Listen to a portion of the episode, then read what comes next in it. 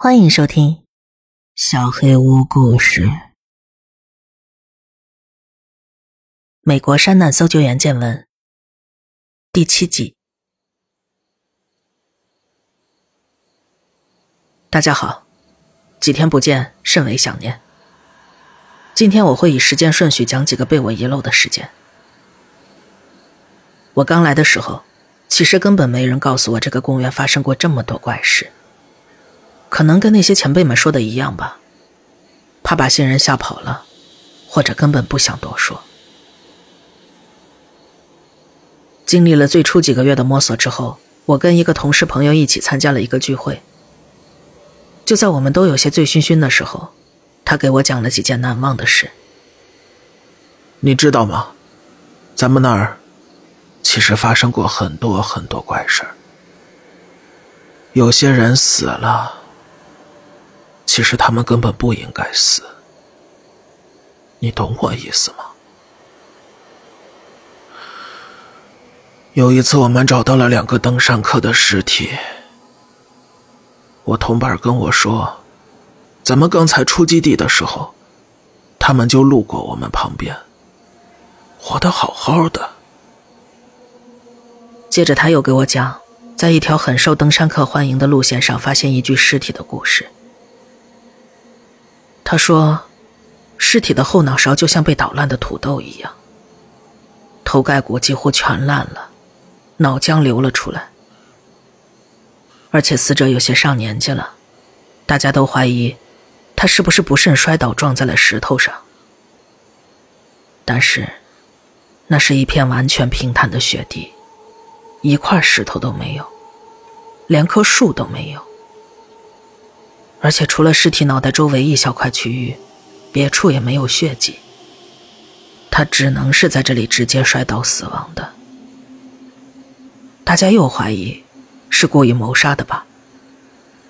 但其实老先生才刚走出其他登山客的视线就死了。如果是被谋杀，别人起码会听到些动静。况且，就算真的是谋杀，他的血应该被溅得到处都是啊。但事实就是这样，在一块平坦的雪地上，一个老人的脑袋无缘无故的被砸烂了。然后他讲到了一位女登山客。五年前，他在公园北部一棵大桂木下发现了登山客的尸体，死者还维持着双手环抱树干的姿势。在把死者从树上抱下来的时候，他的嘴里吐出了大量的水，还溅到了我朋友鞋子上。这些水根本不知道打哪儿来的。死者的衣服都是干的，头发也是干的，可他就是吐出了好几升的水。验尸报告说，这位登山客是淹死的，肺里边全是水。但我们公园北部是一个严重缺水的地方，连个水坑都没有，最近的小溪也距离那里有十几公里。当然，他还是有被谋杀的可能性。但是，凶手会把人淹死之后，遗失十几公里，再把他用那个诡异的姿势挂到树上吗？那时候，我被他这几个故事小小的动摇了一下。但是，我们当时都有点醉了，我也不知道他是不是一喝醉就会夸张，所以我只当是醉汉的胡话吧。再来要讲的事情发生在那半年之后，中间我并没有什么太过奇怪的经历。当然，楼梯有出现过，不过我已经在好好遵守前辈给的教导了。但是下边这件事情，我曾经一度非常难忘。有个患有唐氏综合症的孩子在主路上失踪了。奇怪的是。他妈妈说，孩子根本没离开过他半步，所以一开始他妈妈就认定孩子是被绑架了。但是有一个现在已经退休了的资深搜救员告诉他，没有人会想绑架这样一个患者的。不得不说，这个说法真伤人呢。我们花了很长时间才让这位母亲冷静下来，好得知更多细节。之后，我们发布了失踪人口通报。事态很紧急，那个孩子没办法单独生存太久，所以当晚我们就申请让当地警察加入我们的搜查部队。第一晚就在失望的情绪中度过了。想想那个患病的孩子独自在这样的野外游荡，努力的找着我们，真是让人心碎啊。第二天一早，我们出动了直升机。没过多久，我跟随的直升机小队在一个小山谷下发现了他。孩子的状况不太好，我认为他那样的情况绝对不是自己造成的。孩子的脊椎和腿都被摔断了，而且大量失血。他告诉了我们前一天的情况，说晚上一个人待在山谷里，完全被吓坏了，脑子也是非常的混乱。我觉得这种混乱，多少也加剧了他的伤势。在直升机上，我问了他一些基本问题：为什么要独自游荡，漫无目的的走呢？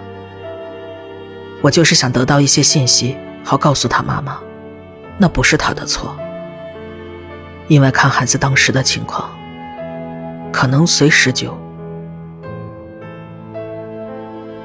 但是孩子边哭边跟我说，有个长得很忧郁的小男孩说要跟他一起玩，还说如果跟他玩的话就会送他回家。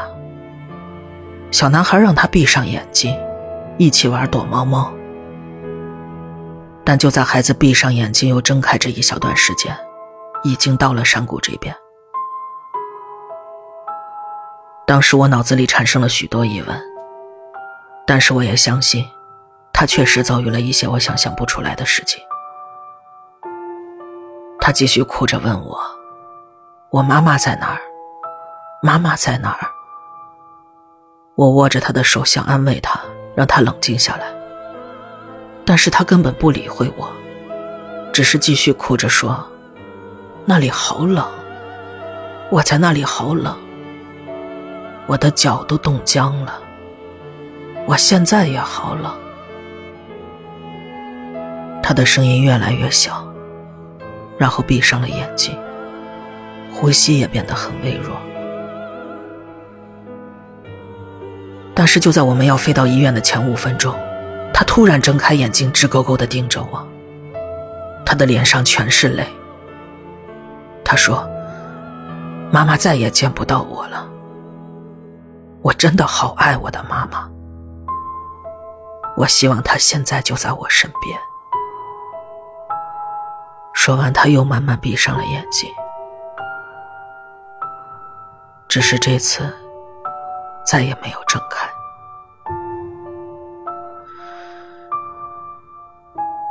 这件事太残忍了，我真的不想叹气。这也是我经历的第一个真的让我惶惑不安的事件。后来因为被这件事深深的打击，我去找了一位年长的搜救员，他那时候就已经退休了。我把自己的感受告诉了他，他也真的帮我走出了那段阴霾。随着时间流逝。我们也渐渐成为了好朋友，也更加的了解彼此。他给我讲过一段他的经历。其实这个故事同样让我感觉不安，但是他让我明白，并非只有我一个人遭受着这些诡异的经历的打击。他说，这件事情当时在搜救队人尽皆知。那时候，公园抛售了一部分土地给一个林业公司。这件事情引起了很大的争议，但那时候正处于金融海啸，林务局也没有办法。总之，林业公司的人来了，开始砍伐那片土地上的树木。没多久，公园方接到了一个电话。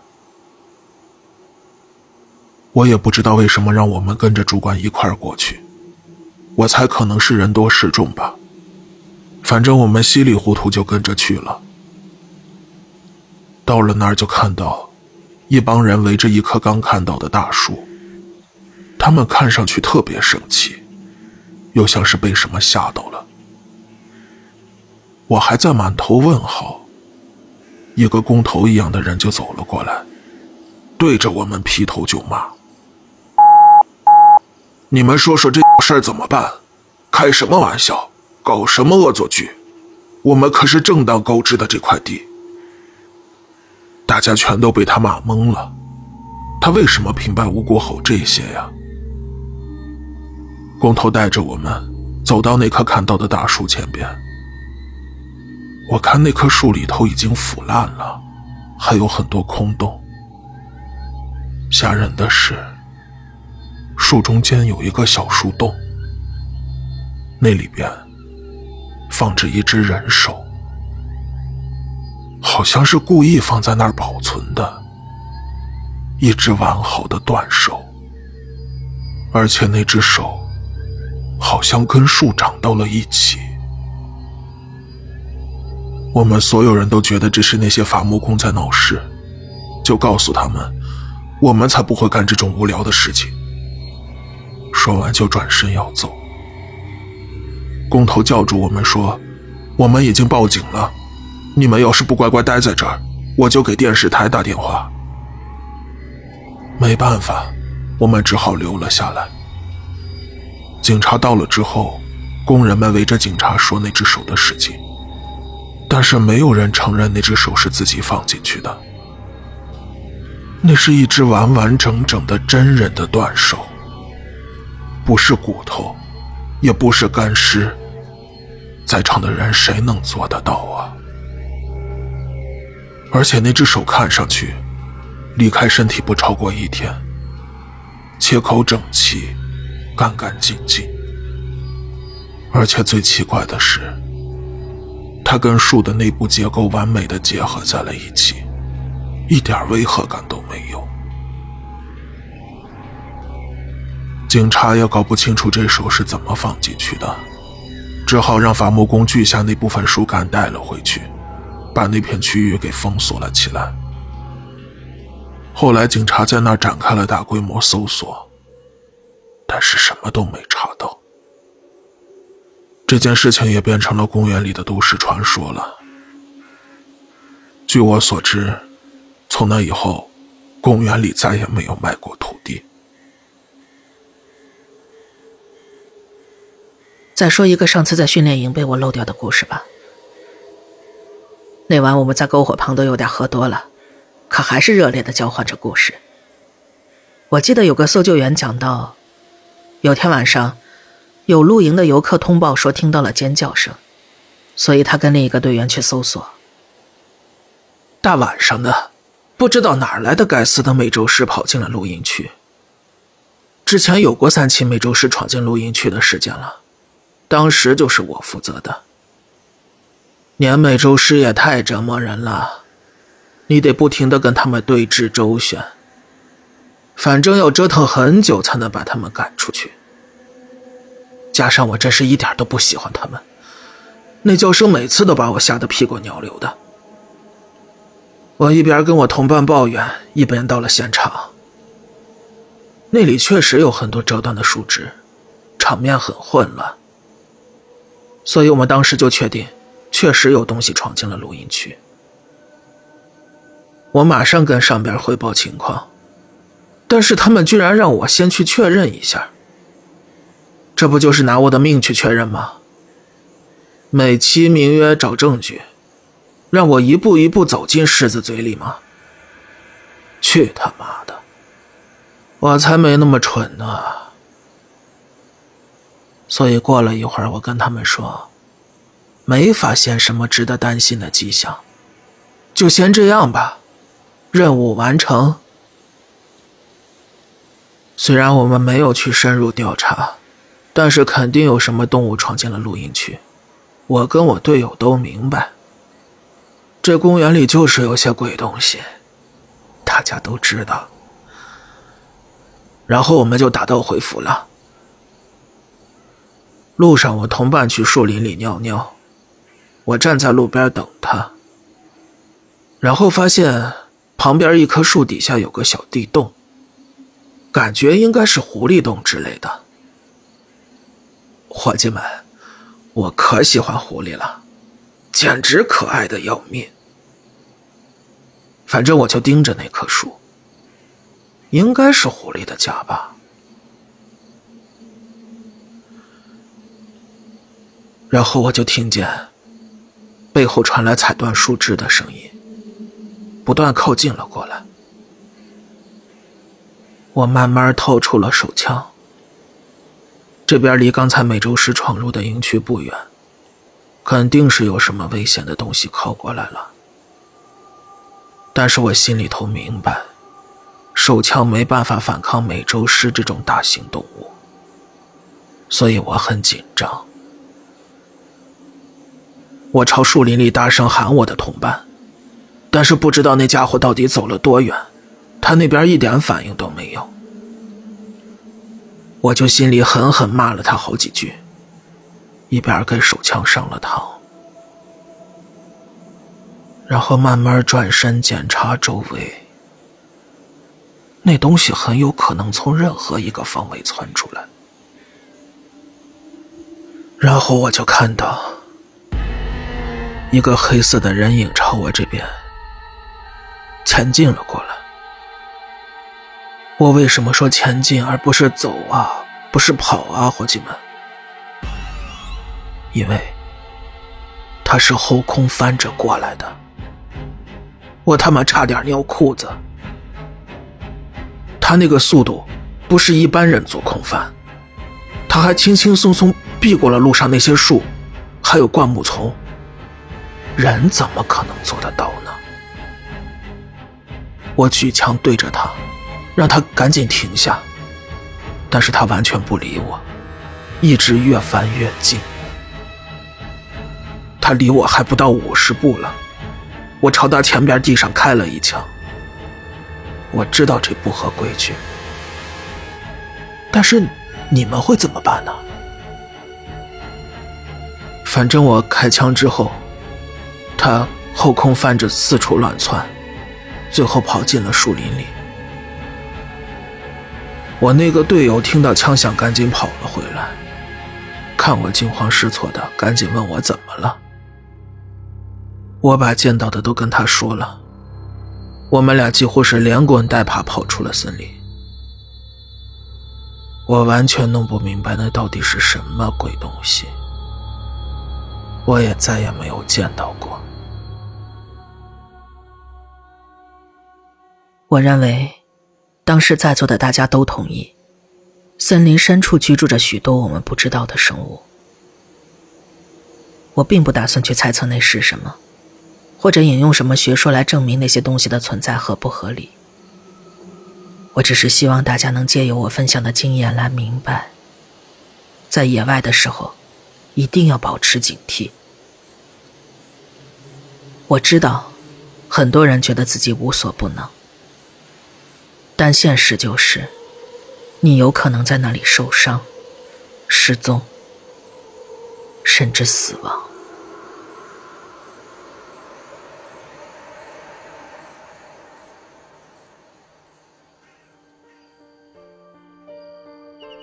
本期小黑屋故事就到这里。如果你做噩梦的话，没有关系，我会来把它吃掉的。我是小黑屋的墨，那我们。梦里再见了。